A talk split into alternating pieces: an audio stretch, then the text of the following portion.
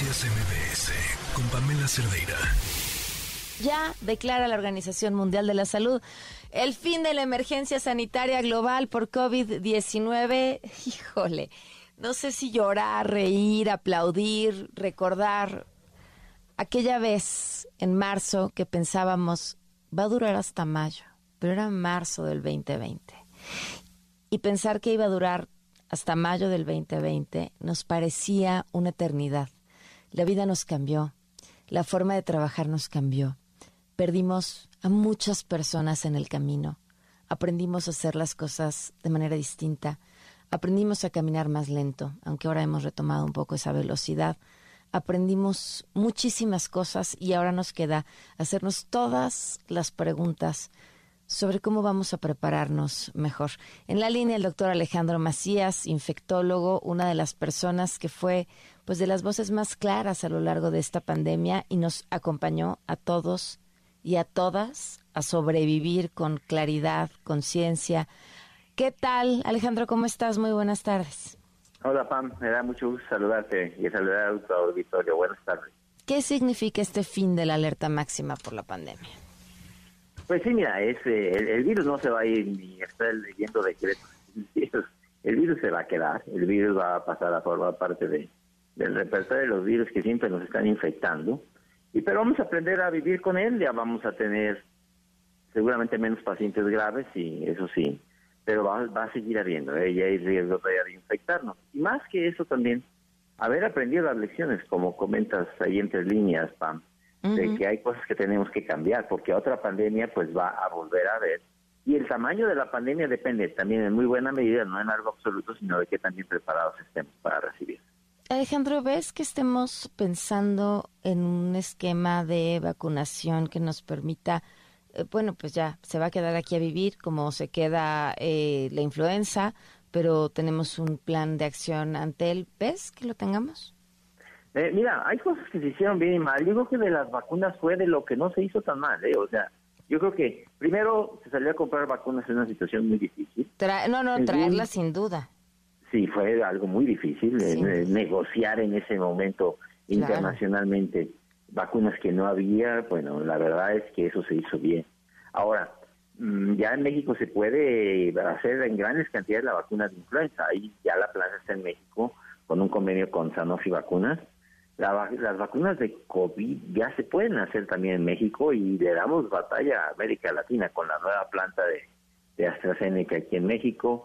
La vacuna de Patria, de cierto, no nos sacó del, del problema de COVID-19, pero es una plataforma que nos va a servir para futuras pandemias. O sea, eso está bien.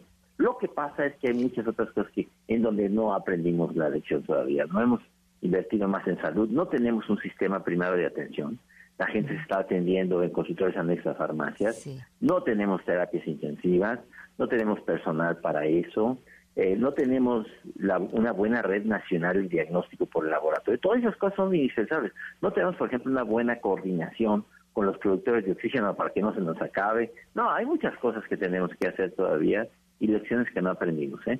Oye, fíjate que justo eso, ¿no? Porque hay que eh, sentarse a evaluar no con un eh, lente político, sino al contrario, con un lente científico sumamente honesto de lo que nos faltó para crear un plan que evite repetirlo. Sí, claro, porque mira, pandemias va a volver a ver. el tamaño de esa siguiente pandemia no es absoluto, es relativo a la preparación que tengamos. La misma pandemia en dos pueblos distintos puede causar daños muy diferentes. Y México fue uno de los países que pagó una factura más alta de la pandemia de COVID-19. Eso no nos debe volver a ocurrir. Oye, hablaba sobre patria eh, y claro, recordaba porque esto que dices, bueno, no, no llegó a tiempo, pero esa plataforma es un escalón, ¿no? Sobre el cual podemos construir cosas. Eh, porque claro, es una plataforma. La ciencia hasta cuando sale mal es un escalón. Este, por lo menos sabes por dónde no, irte. no este caso, ¿eh? Nueva, Sacar una vacuna nueva puede tomar 10 años, ¿eh? O sea, la verdad ha ido rápido. Lo que pasa es que México tiene una regulación sanitaria también muy estricta. No es lo mismo hacer una vacuna en México que en Cuba, por ejemplo. En México y así pasa una regulación sanitaria muy estricta, ¿eh? Y eso no te la, esa no te la brincas por ser una una una eh, vacuna, digamos, oficial. Entonces, pero pero eh, el, el, factor, o sea, lo que más he oído le critican a, a Patria, independientemente del momento en el que llega, es que no tiene consideradas las nuevas cepas del virus y que es solamente es que no hay ninguna vacuna en el mundo que, que tenga las nuevas cepas del virus. La bivalente. Inclusive la vacuna de los Estados Unidos, la bivalente, está contra Omicron B4, B5, que esas ya ni siquiera están circulando. Esas vacunas se van a tener que ir ajustando. Perfectamente la vacuna patria se puede ajustar a nuevas cepas del virus, a nuevas variantes. ¿qué, implica que se ajuste esa vacuna a las nuevas variantes? Y en términos hasta regulatorios, ¿eh? de, los científicos a los regulatorios. En, las dos, en los dos lados. Por ejemplo, la vacuna de influenza se cambia cada año.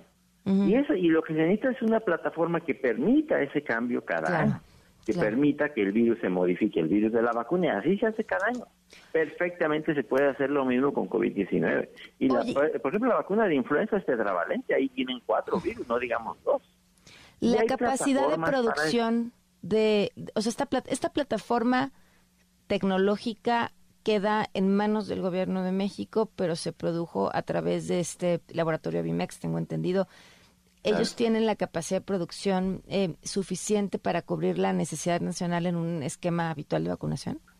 En este momento no, porque se necesita desarrollar las plantas, pero nada más, fíjate, Avimex es de las empresas más importantes del mundo en producción de vacunas. Nada más para que nos demos una idea. En México hay 100 millones de, de, pollos vacunados contra influenza y la produjo Avimex.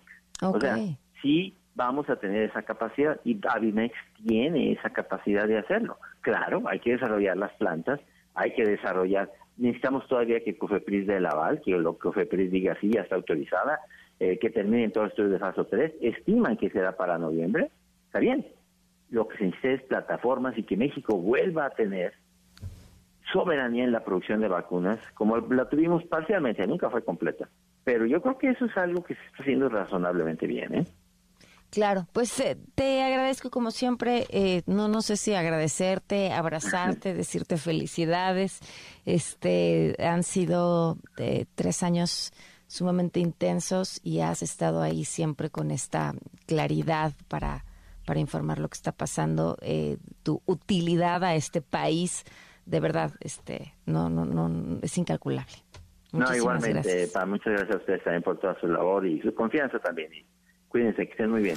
Noticias MBS con Pamela Cerdeira.